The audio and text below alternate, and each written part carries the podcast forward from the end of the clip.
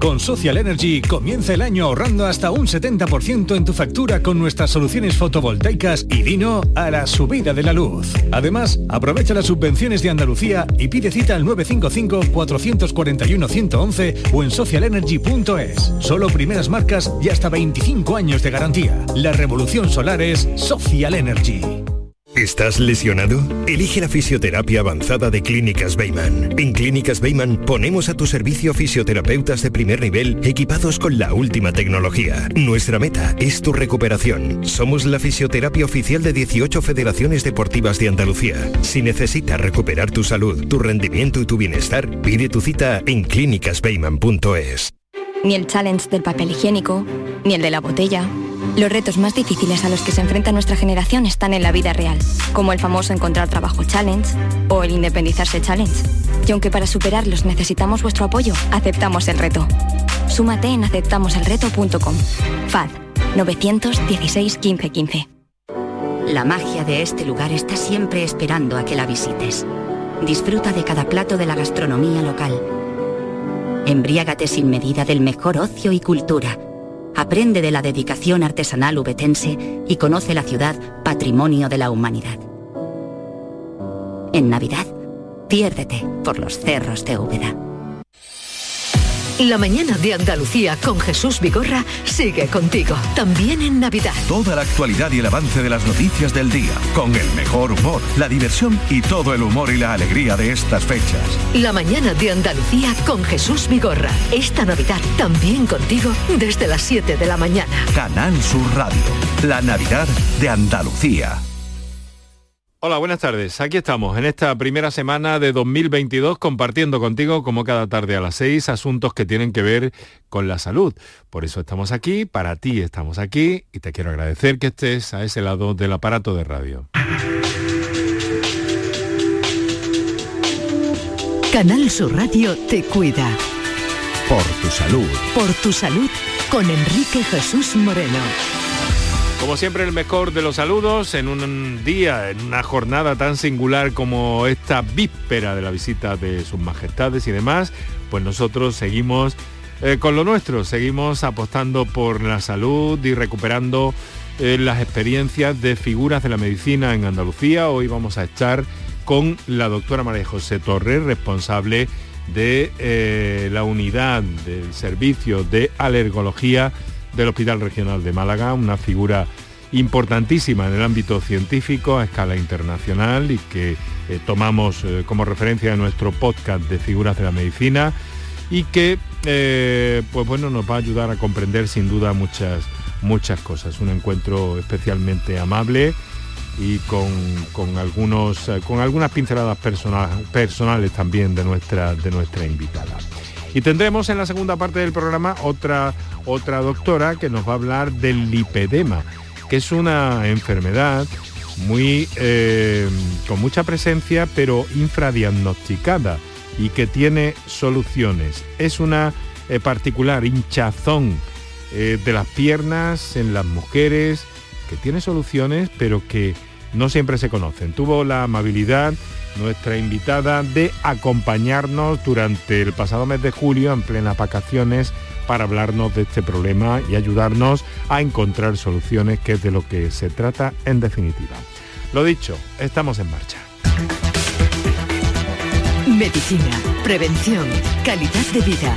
Por tu salud en Canal Sur Radio. Doctora María José Torres, nacida en Málaga. Años dedicados a la investigación en alergias a fármacos y también a las causadas por alimentos. Una de las personas, en este caso mujer, considerada como de las más importantes en la investigación dentro de este campo. investigadora en el IBIMA, el Instituto de Investigación Biomédica de Málaga, vocal de la Academia Europea de Alergología y, como no, directora de la Unidad de Alergología del Hospital Regional de Málaga, donde el modelo de gestión que ha ido implantando en los últimos años está siendo reproducido en países mm, fuera del nuestro, algunos de ellos muy lejanos, por cierto, pero ahora hablaremos un poco de eso. Algunos de ellos bien lejanos. Doctora, doctora Torres, bienvenida y muchas gracias por aceptar este encuentro. Ah, pues muchas gracias a vosotros por invitarme. También es importante decir que desde hace un, eh, par de años también soy profesora titular de medicina.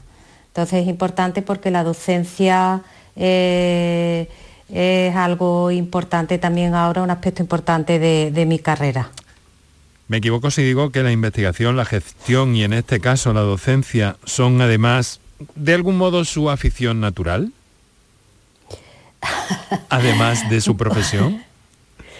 Bueno, es una es un aspecto muy muy importante de mi vida y yo creo que, que todo esto si no se tiene pasión y pues difícilmente es compaginable.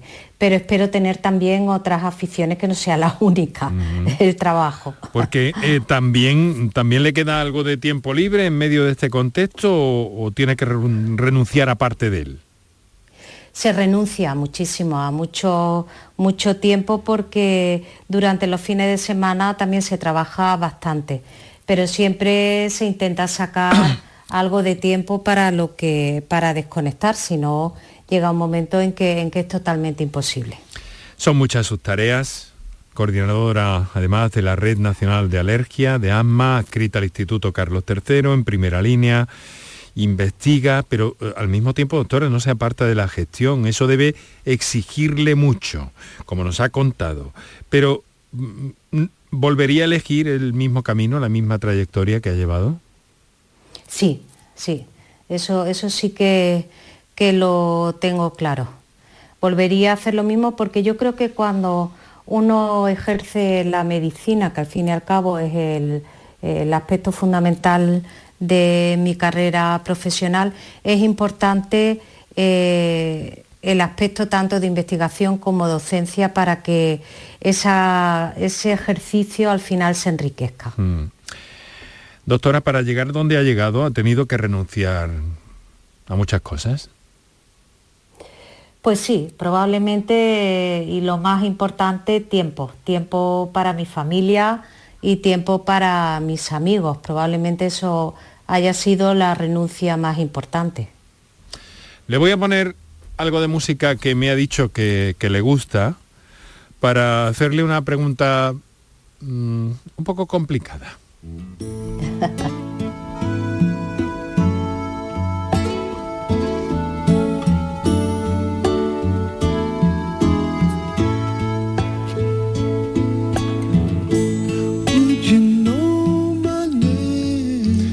Me ha dicho que le gustaba Eric Clapton para ciertos momentos de su vida y en otras ocasiones cuando está trabajando la música clásica que luego nos despediremos de ella con alguna pieza que buscaremos por ahí. Doctora, em, ¿para usted qué es el techo de cristal? ¿Existe el techo de cristal? Sí, sí, totalmente, totalmente. Eh, la mujer, eh, la carrera investigadora y lo tiene más complicado que el hombre, sin duda, sin duda. Y, y, en el tema de la medicina hay que adaptarse porque las nuevas promociones de médicos son mujeres, mm. son mujeres. Entonces la mujer tiene que adquirir puestos de relevancia en investigación, en gestión y en docencia. Y, el techo existe, claro que existe. Y yo, de hecho, también soy ya más vieja, lo he padecido eh, en muchos aspectos. Mm. ¿Ha llegado a sufrir usted rechazo o menosprecio del entorno masculino? Eh, no, pero sí hay una cosa que a mí, un término inglés que a mí me gusta mucho, que es el voice club. El voice club significa que eh, el hombre se siente más a gusto con hombres y eso hace que en muchas ocasiones la mujer se, se sienta excluida, sobre todo en círculos donde hay predominio masculino. ¿Cómo ha vencido esa situación? Pues eh, con mucho trabajo, y demostrando muchas veces eh, eh, algo que al hombre se le da por, por sentado. O sea que entonces ha sido un camino más difícil. Sí, sí, totalmente sin dudarlo. Ha dicho que, la mujer se incorpora al mundo de la medicina. ¿Por qué cree usted, por qué cree usted que se, que se da esta circunstancia? Que hay más mujeres en profesiones sanitarias. Eh, hay predominio absoluto de, mujeres en estas profesiones. ¿A qué, qué lo achaca?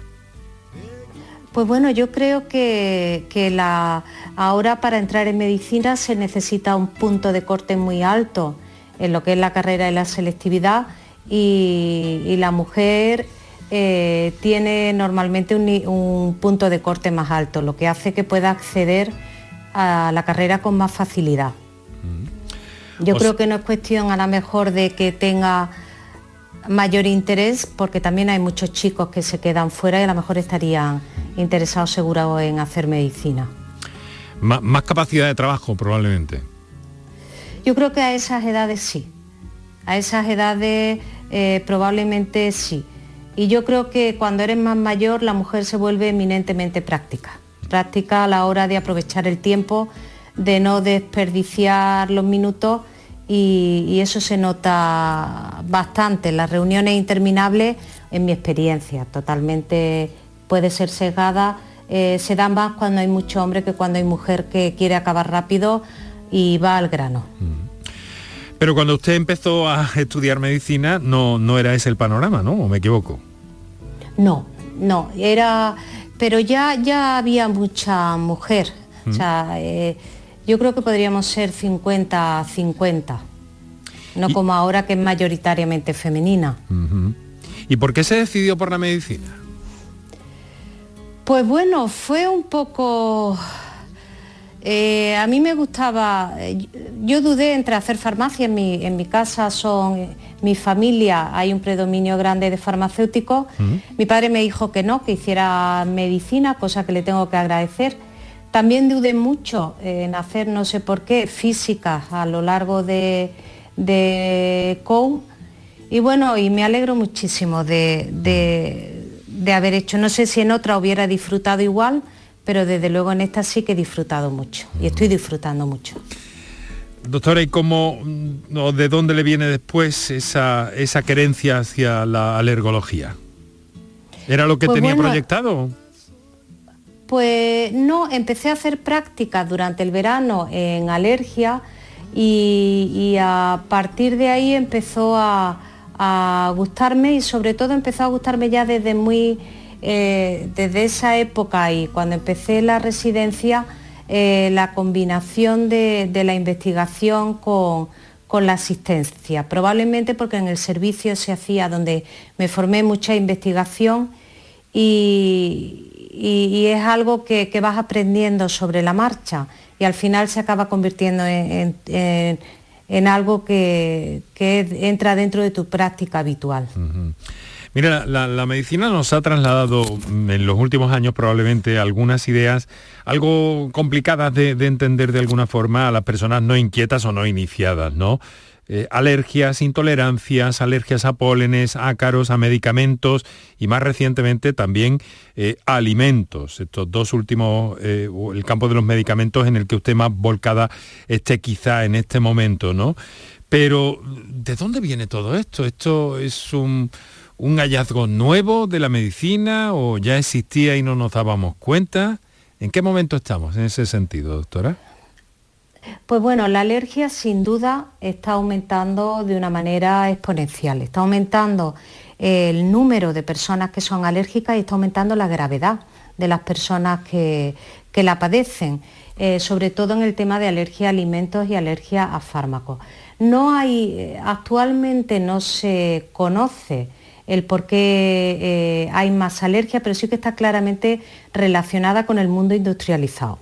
Probablemente la forma de vida actual que, llevamos, la forma de nuestras viviendas, la higiene, el uso de productos químicos de limpieza, el cambio de los pólenes en la exposición a, la contaminación, todo eso hace que reaccionemos frente a cosas que no deberíamos de reaccionar. Mm.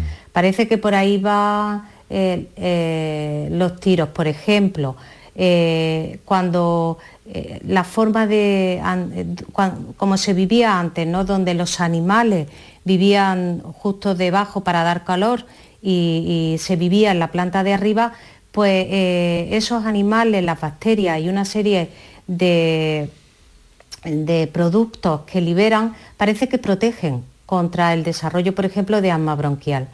Entonces, el cambio de vida, sin duda, eh, es un, peaje que estamos pagando en, forma de alergia. Yo creo que una de las primeras veces que tuve el placer de conversar con usted, doctora, profesora, eh, también, pues eh, em, estuvimos hablando de las ciudades y los parques. Y, nos aportó usted ideas muy interesantes sobre, en fin, que tenemos arboleda en nuestras ciudades que quizás no deberíamos tener. Bueno, el problema fundamental, que eso está muy, muy bien descrito en Japón y nosotros también lo padecemos en Madrid también, es, por ejemplo, eh, el ciprés. El ciprés que crece al lado de la autovía se modifica y se vuelve más alergénico. Por eso algunos pacientes nos llamaban la atención y decía, pues yo estoy mejor en el campo. decíamos, ¿cómo vas a estar mejor en el campo donde hay más polen?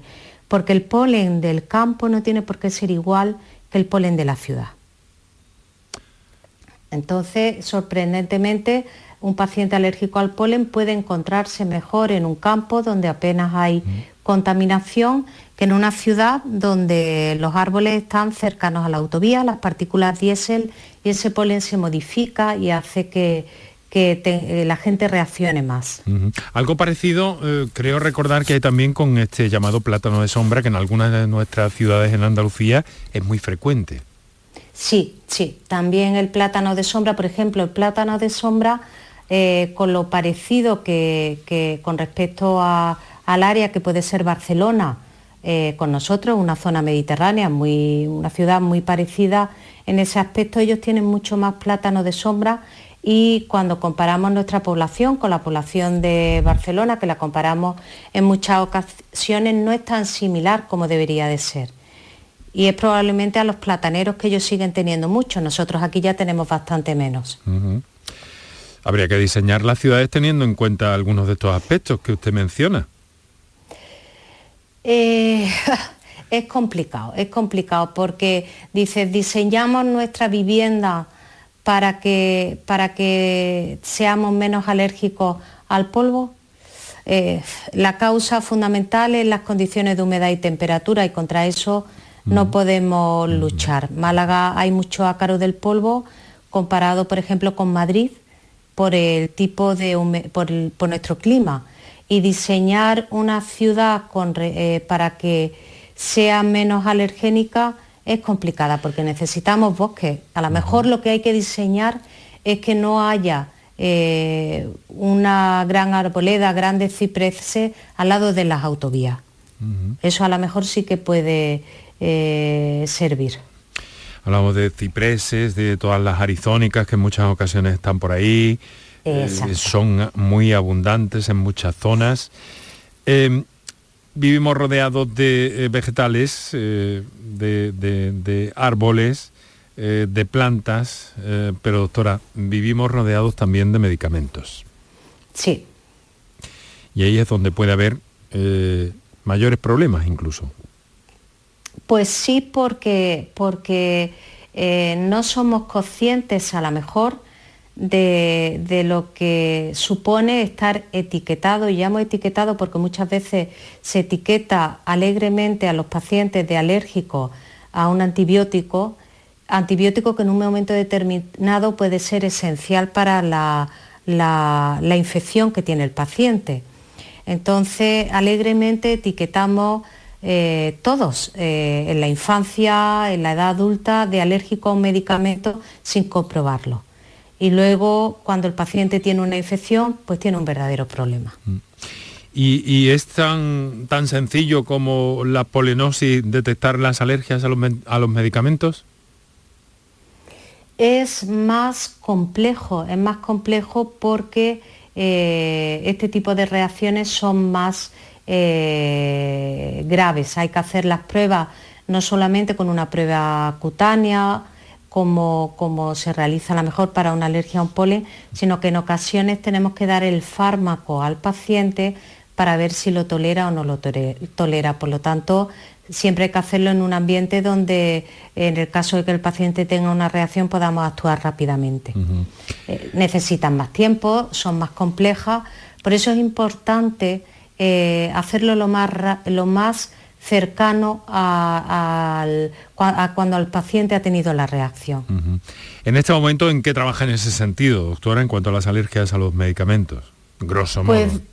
Pues básicamente el interés más grande que nosotros tenemos es el desarrollar un método de laboratorio que nos permita diagnosticar al paciente. Eh, entonces en eso estamos trabajando con el grupo de química orgánica de, también de la universidad, en el centro Bionan, y ahora más recientemente con ingeniería, con ingenieros de telecomunicaciones, para intentar eh, producir un método de laboratorio que nos ayude a detectar la alergia. Y además también estamos trabajando en algoritmos, a ver si, eh, intentando de si con datos de la historia clínica del paciente somos capaces de, por lo menos, eh, tener un porcentaje de éxito a la hora del diagnóstico. Y en eso estamos. Doctora, he oído bien, ha dicho telecomunicaciones. Sí, sí, estamos eh, trabajando en el centro Bionan los ingenieros químicos y nosotros. Bueno, aclaremos a los oyentes que estamos hablando del centro Bionan, donde se estudian eh, nanotecnologías, ¿no? Exacto, exacto. Ah. Bueno, entonces, eh, ¿por dónde están obteniendo ustedes o por dónde cree que va la línea en cuanto a obtener resultados eh, para la medicina, para la clínica en este sentido? Bueno, esperemos, estamos teniendo resultados eh, prometedores y esperemos que si en un par de años o tres pudiéramos tener algún prototipo, fuésemos capaces de, diagnosticar a los pacientes, por lo menos a un porcentaje, mm. con, mediante un, test de laboratorio. Pero en eso estamos, porque evitaría eh, tener que hacer tantísima prueba a los pacientes me está hablando eh, de no de un mar eh, que usted tiene cerca, porque es malagueña y ha tenido cerca pues buena parte de, su vida y de su biografía personal y, profesional, e investigadora, pero me está hablando de un océano enorme. Sí, sí. Difícil de, abordar, ¿no? Sí, sí, difícil de abordar porque, porque de hecho eh, no tenemos, disponemos de métodos de laboratorio para cualquier tipo de alergia, pero no para la alergia a fármacos. Mm. Por eso es de, un gran interés intentar eh, encontrar una solución. Mm. Da la impresión desde fuera, doctora, me va a permitir que haga esta, esta observación, de que ustedes cuanto más estudian, cuanto más descubren, más se les complica de alguna forma el camino. Es una especie de, ecuación, de dibujo fractálico. ¿Llegaremos alguna vez al final? Hombre, yo espero que sí. Yo espero que sí, en eso estamos, y en eso estamos. Yo espero que por lo menos algo, algún tipo de método de laboratorio que tenga una sensibilidad medianamente óptima, que nos permita discriminar el alérgico del que no lo es, yo espero que podamos alcanzar eh, ese objetivo. Sí, dentro de ese, de eso, dentro de ese campo, ¿no? Yo me refería quizá a un territorio en la investigación en global mucho más eh, amplio que ustedes tienen que considerar algunas veces, ¿no? pero dígame, eh, em, a ver, em, en este momento, ¿qué más, qué, le ha llamado más la, la atención, el último hallazgo en el territorio en el que usted investiga que le haya sido más llamativo? Pues bueno, yo creo... Si es explicable y no le complico la vida con la pregunta. pues bueno, en el tema hay muchísimas cosas que son de, una complejidad y de un eh, terrible. Por ejemplo, si vemos la alergia alimentaria, eh, la relación que hay entre la alergia alimentaria y el polen de tal forma que en Centro Europa, donde hay polen de abedul, eh, los pacientes que se hacen alérgicos a manzana son alérgicos a una proteína totalmente distinta al área mediterránea donde nosotros no tenemos abedules, sino que tenemos gramíneas y olivos, eh, los pacientes nuestros cuando son alérgicos a la manzana son a una proteína totalmente diferente. Nuestros alérgicos a manzana tienen y a melocotón unas reacciones muy graves y en Centro Europa no pasa de que le pique la boca. O sea que hay una todo se relaciona, el polen, que al fin y al cabo son proteínas que luego son parecidas a las proteínas que comemos y, todo se relaciona. Un asunto difícil eso de descubrir una alergia a un alimento, ¿no? Sí. Mm. Sí, pero de una gran importancia. Imagínese porque lo que más lata da, que son los, en nuestra zona los alimentos vegetales, eh, complica mucho la vida a un paciente. Mm. A la hora de lo que puede comer o lo que no puede comer, si hay traza de algún fruto seco, por ejemplo en una ensalada, en una salsa, eh, altera bastante la calidad de vida del paciente. Y con reacciones que en algunos casos pueden, pueden ser ciertamente graves. Sí, sí. Eh, hay que mirárselo también, hay que, hay que ir buceando y por eso están ustedes en ello. Pero eh, estos días, bueno, estos días, estos meses de pandemia, ¿cómo han sido para la alergología, para, para la unidad que usted dirige?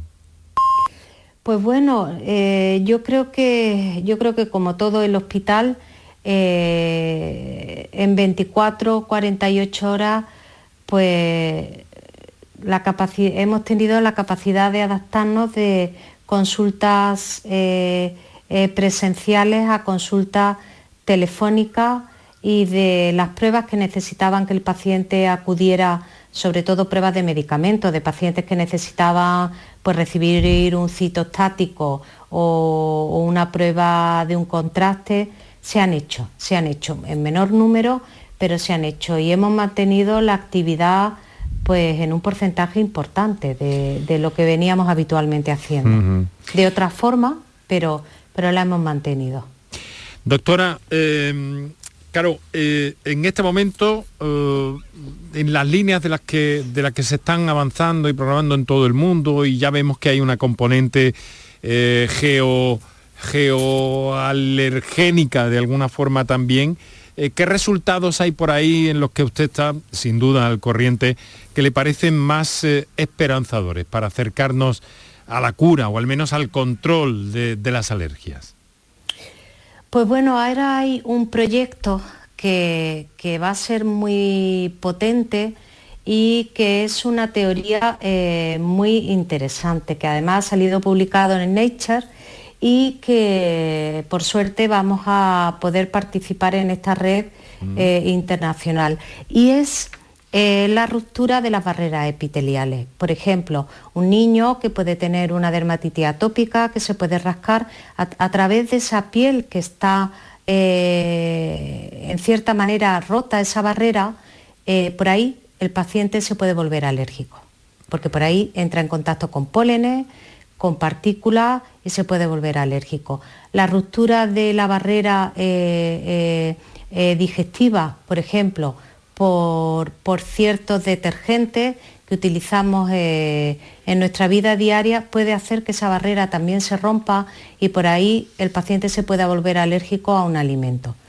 Hay el, tema de la ruptura de la barrera epitelial, tanto a nivel digestivo, respiratorio, cutáneo, es sin duda muy interesante y podría explicar por qué eh, la forma de vida eh, occidental podría hacer que, nos volviéramos alérgicos. Mm. Y sin duda, si es así, haría que tuviera, eh, significaría un cambio radical eh, en nuestra forma de, ver las cosas. Un planteamiento bien interesante parece. Bueno, dígame, ¿cómo, ha conseguido usted exportar ese modelo de, la unidad? Eh, cuéntenos un poco cómo es, cómo es la unidad de alergología del Hospital Regional de Málaga y cómo ese modelo de abordaje asistencial también ha, conseguido usted exportarlo eh, pues a puntos muy lejanos del planeta, ¿no, doctora? Pues bueno, nosotros somos una unidad eh, provincial, lo cual hace que, el número de pacientes que atendemos sea eh, muy elevado y nos permite, por ejemplo, detectar, detectar determinadas señales que a lo mejor en un hospital que atiende un menor número de población o un número de o un, o una población como muy determinada, por ejemplo en Madrid, donde hay muchos servicios de alergología en función de, aunque pueden, pueden acudir, eh, pueden elegir centro, no va a ser lo mismo una zona eh, como el 12 de octubre, que esta eh, o, el clínico de Madrid, la población que atienden es muy diferente. En un caso es una población más envejecida, en otro caso población más joven, en otro caso población más inmigrante. Entonces detectar a lo mejor un cambio importante cuesta más trabajo que en una unidad como la nuestra, que atiende a un volumen de pacientes tremendo, tremendo y a toda la provincia con la variedad que tiene la provincia de Málaga, que hay zona costera, zona de montaña, zona de antequera cercana casi a Córdoba con nivel de olivo muy elevado, y eso hace que probablemente detectemos, eh, nos permite detectar diferencias que en otros sitios cueste más. Y además eh, tenemos eh, personal clínico con una tarea investigadora importante, gente joven, gente joven muy implicada, que muy implicada con la asistencia y la investigación, y un laboratorio donde eh, trabajamos codo con codo. Por lo tanto, si hay una, una hipótesis que surge en la clínica, rápidamente se puede trasladar al laboratorio y viceversa. Pero además ese modelo es que lo han exportado ustedes. Sí, Sí, sí, porque nos invitan de diferentes ministerios de sanidad para que expliquemos cómo, cómo hemos diseñado la unidad. Sí. Díganos, díganos de dónde. en Singapur, eh, en Singapur, en Kuwait y, en Europa. Y bueno, y, al centro nuestro vienen, ahora con la pandemia no, a rotar y a formarse médicos pues eh, americanos eh, y, de toda Europa. Vienen con cierta frecuencia a formarse. Bueno, sin duda son unos eh, tiempos malos, han sido malos para los viajes. Es algo que le gusta, me han dicho, ¿es cierto? Bueno, eh, eh, sí que viajo mucho, viajo mucho por trabajo y también me gusta mucho viajar por placer. Así que me gusta viajar con la familia. Bueno, pues sería estupendo, ¿no? Que, que pudiera ahora retomar un poco esa línea, tanto de trabajo como personal, porque todos necesitamos, eh, digamos que descongestionarnos un poco de todo esto que nos ha pasado, ¿no le parece, doctora? Totalmente, totalmente. Está siendo duro, ¿eh? Está mm. siendo duro eh, en todos los aspectos, ¿no? En el personal, y, bueno, yo creo que, un descanso ahora nos va a venir a todos muy bien. Mm. Y en la investigación, ¿qué va a pasar después de, de, la, de la pandemia del SARS-CoV-2? Doctora, ¿qué cree usted que va a ocurrir? ¿Va a haber más sensibilidad por parte de las autoridades, los gobiernos, las administraciones? Pues debería, debería. Debería porque un país que invierte en investigación sin duda es un país rico. Es un país rico y, y el retorno de la investigación es un retorno muy importante para un país, no solo en términos de salud, sino también en términos de, patentes económicos y, yo creo que se debería de invertir bastante más en investigación de lo que se hace. Muy bien, pues eh, ya que ha dicho que, de vez en cuando eh, escucha música clásica de un otro color o en función de lo que esté haciendo, vamos a hacer sonar a Mozart. ¿Le parecería bien? Bueno, sí. ¿O prefiere otra cosa? Bueno, yo me, eh, gusta mucho ir a Bach.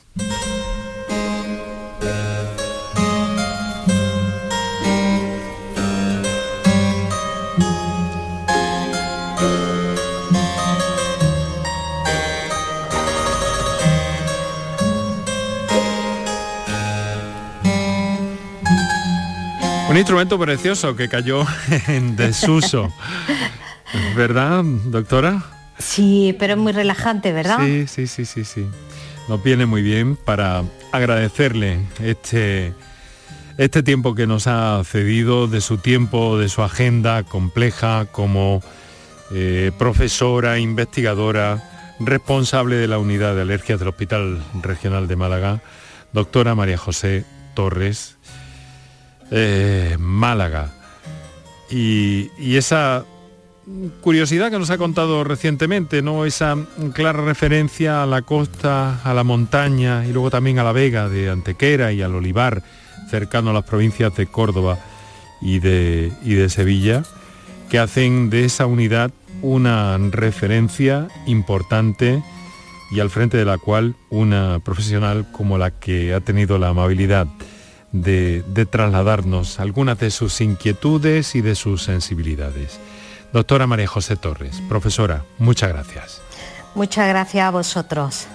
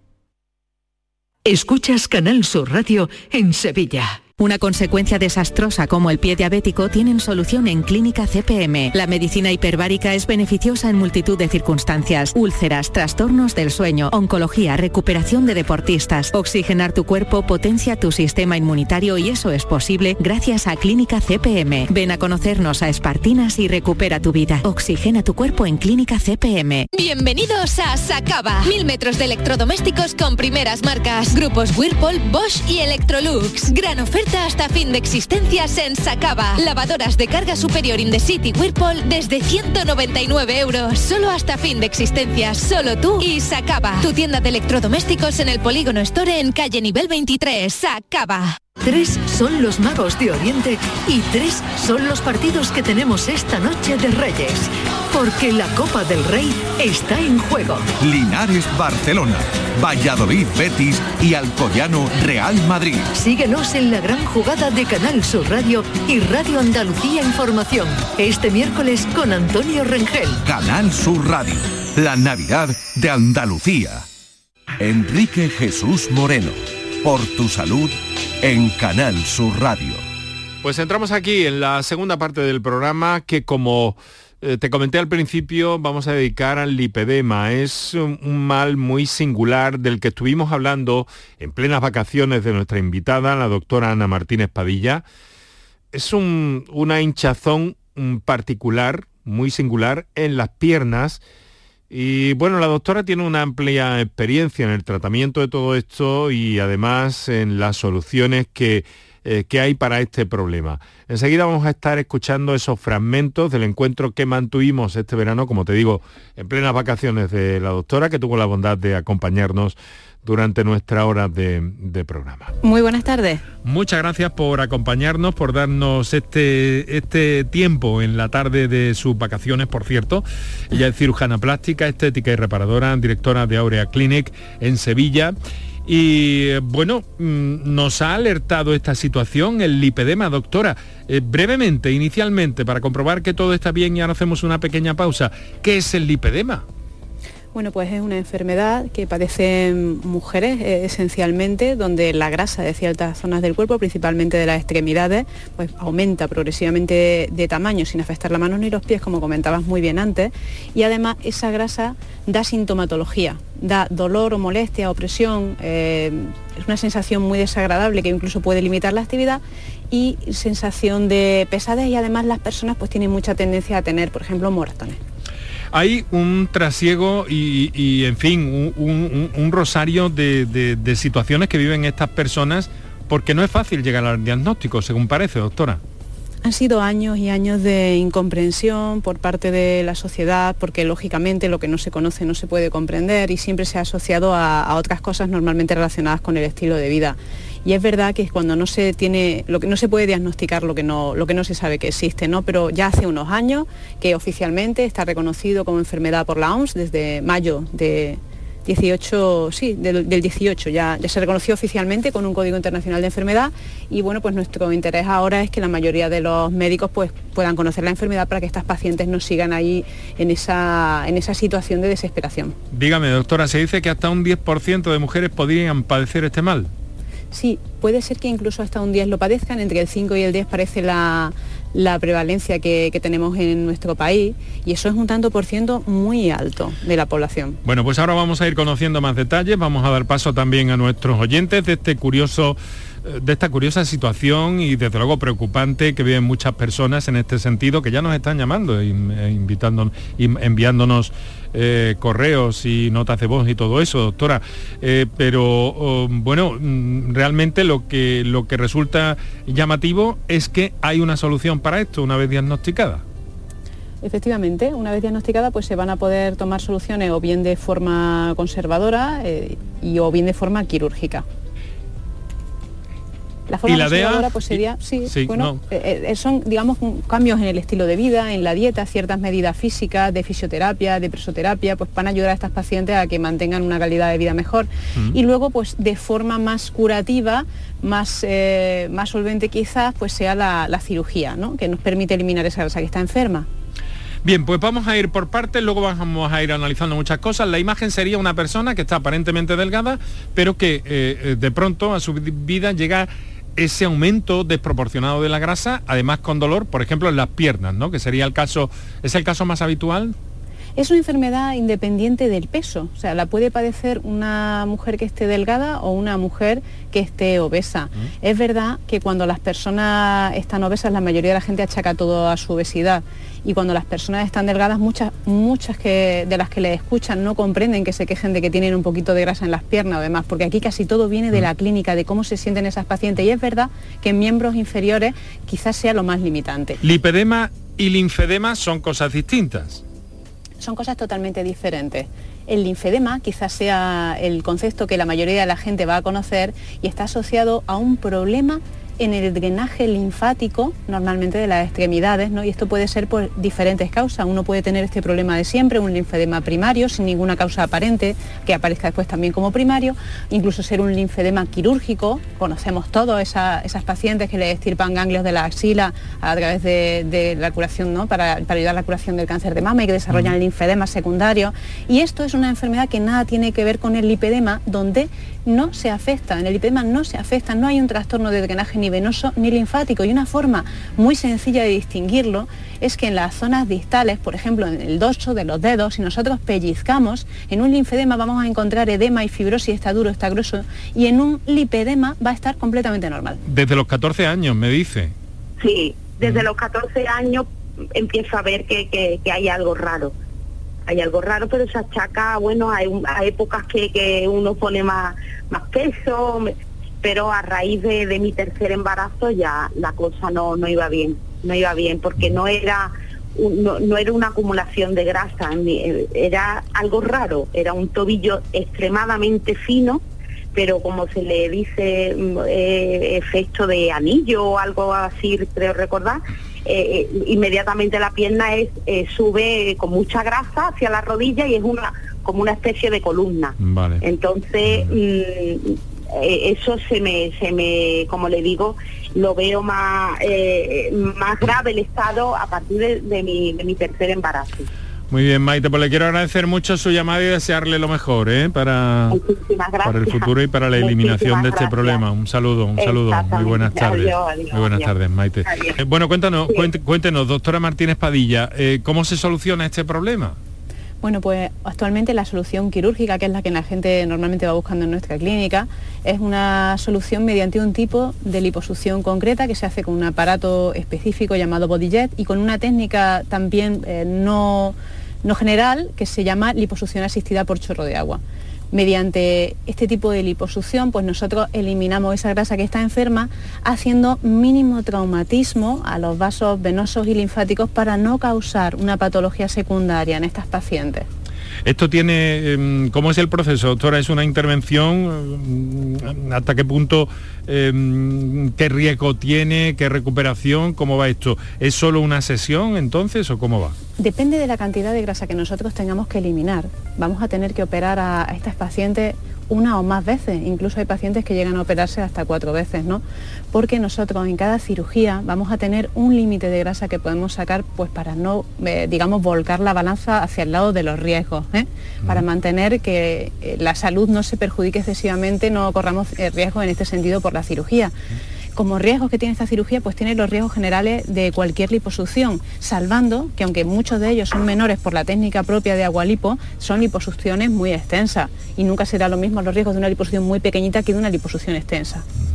Entiendo. Eh, Maite, eh, mm, desde los 14 años, me dice. Sí, desde los 14 años empiezo a ver que hay algo raro hay algo raro, pero se achaca, bueno, hay, épocas que, uno pone más, más peso, pero a raíz de, mi tercer embarazo ya la cosa no, no iba bien, no iba bien, porque no era, no, era una acumulación de grasa, era algo raro, era un tobillo extremadamente fino, pero como se le dice mm, eh, efecto de anillo o algo así, creo recordar, eh, eh, inmediatamente la pierna es, eh, sube con mucha grasa hacia la rodilla y es una como una especie de columna. Entonces, mm, eso se me, se me, como le digo, lo veo más, más grave el estado a partir de mi, de mi tercer embarazo. Muy bien, Maite, pues le quiero agradecer mucho su llamada y desearle lo mejor ¿eh? para, para el futuro y para la eliminación de este problema. Un saludo, un saludo. Muy buenas tardes. Muy buenas tardes, Maite. Doctora, ¿hay algún factor que desate el, lipedema? Está claramente relacionado con los cambios hormonales. De hecho, como eh, nos estaba describiendo perfectamente, mm, sí, fíjate que la mayoría de las pacientes describen que esto comienza a aparecer de forma sutil cuando aparece la primera regla, ¿no? Con la menarquia. O sea, las hormonas femeninas están afectando y los cambios progresivos y los empeoramientos muchas veces están asociados a embarazos o a toma de anticonceptivos hormonales o bien a incluso la menopausia. O sea que creemos que las hormonas, aunque todavía se sabe poco de esta, de esta entidad nosológica, ¿no? de esta patología, creemos que las hormonas femeninas tienen un papel muy importante. Desde Sevilla, Carmen, buenas tardes, Carmen. Hola, buenas tardes. ¿Qué hay? ¿Cómo está? Cuéntenos. Yo soy de Sevilla, de Alcalá de Guadaira, ¿vale? Tengo que decirlo. Y, bueno, yo también soy afectada del lipedema y, bueno, está escuchando los testimonios de, la, de, las dos chicas anteriores y, al final el testimonio es muy similar, ¿no? A mí también se me desarrolló la enfermedad cuando desarrollé, cuando me vino el periodo por primera vez. Se ve que hay un cambio hormonal y es ahí cuando se desencadena, ¿no? Y a partir de ahí mis piernas empezaron a cambiar eh, y eran bultos, ¿no? Y todo el mundo, incluso tu propia familia, ¿no? Que quiere tu bien, te dice que, dejes de comer, ¿no? que hagas deporte, que hagas dieta y vas a 20.000 endocrinos, a 200.000 gimnasios y nada te funciona, absolutamente nada. Y, bueno, eh, en mi caso yo ya desesperada porque además, aparte del aspecto físico, del dolor y demás, y las hematomas que te salen en las piernas porque sí, sin, sin ningún tipo de explicación, eh, o golpes o nada que te dé, mm, hay un machaque psicológico absoluto, porque ves que todo lo que intentas hacer para adelgazar no te funciona, ¿no? La desproporción entre la parte de arriba del cuerpo y la parte de abajo, que no reconoces tus piernas, ¿no? Dices que esto parece que no es mío, ¿no? Me parece que tengo dos piernas, una que está por debajo, por dentro, ¿no? Es la que funciona, y la que está por fuera, que, está llena de bultos, ¿no? Y finalmente yo yo ya desesperada mm, eh, os cuento un poco cómo me enteré de, que tenía esta enfermedad. Eh, mi punto de partida fue que fui a comprar unos pantalones en una tienda de tallas grandes y estaba hablando con la dependiente, le decía que bueno, yo tenía cierto complejo por esos ocultos que tengo en las piernas, y le enseñé mi pierna y me dijo la chica, tú tienes una lipodistrofia, deberías ir a algún especialista a que te diagnostique esto porque lo tuyo no es normal, ¿no? Y, bueno, empecé por una reumatóloga que me dijo que se le escapaba de sus manos y terminé en una internista. La médica de medicina interna, mm, nada más entrar y bajarme los pantalones, me dijo, tú tienes lipedema, además tu lipedema es de libro. Empezó a decirme todas y cada una de las características y todas y cada una de las características las cumplía yo, que nada tiene que ver con la obesidad, ni con el sobrepeso, ni con nada. Entonces, bueno, a partir de ahí empezó mi propio periplo personal de buscar información, de, bueno, de, realmente saber dónde está, en qué punto estaba yo, ¿no? Y, bueno, eh, se me desencadenó mucho con mi primer embarazo y ahora acabo de tener una bebé, que no sé si la escucha de fondo, la tengo en brazos. Mm. Eh, igual, o sea, yo esta, mi hija tiene ahora mismo tres semanas y hasta hace tres semanas mis piernas eran, mm, eran monstruosas, de inflamación, de dolor, de, de manchas, de, bueno, horrible y es porque eh, el embarazo también ayuda, porque el cambio hormonal también ayuda a que el lipedema se, se, completamente. Bueno, y entonces, ¿en qué momento está en el tratamiento global de, todo pues eso, Carmen? Diagnosticada, yo afortunadamente he conseguido que me vean en el Hospital Virgen de Rocío sí. y me han, el propio médico de la pública, ¿no? Eh, ha, confirmado mi diagnóstico. Mm. Eh, yo por mi parte también tengo afectado el sistema linfático porque tengo un grado alto de lipedema y me, está presionando los ganglios linfáticos, entonces también tengo un valor añadido. Y, yo estoy en un punto en el que he pedido una derivación porque en Andalucía no tratan el lipedema, no lo reconocen, no lo tratan a, nivel sanitario, no lo tratan y me lo ha reconocido este doctor. Y yo estoy en un punto de derivación hacia la Comunidad de Madrid porque allí sí que lo tratan. Por tu salud. Hasta aquí llegamos, es muy posible que eh, volvamos a encontrarnos con la doctora Martínez Padilla para que nos hable del lipedema, esta singular casuística que se da para la que, como hemos escuchado, hay soluciones y en eso estamos, siempre buscando en nuestra cita eh, diaria. Eh, aunque mañana, por cierto, eh, tendremos eh, fútbol y retransmisiones deportivas, con lo cual volveremos el viernes con nuestro espacio de 30 minutos, de 6 a 6 y media. espero que os vaya bonito en una noche como la que tenemos por delante, que hoy todavía es más importante decir que la tarde sea buena, pero que la noche sea mejor y el despertar ilusionante. Muchas gracias y hasta la próxima.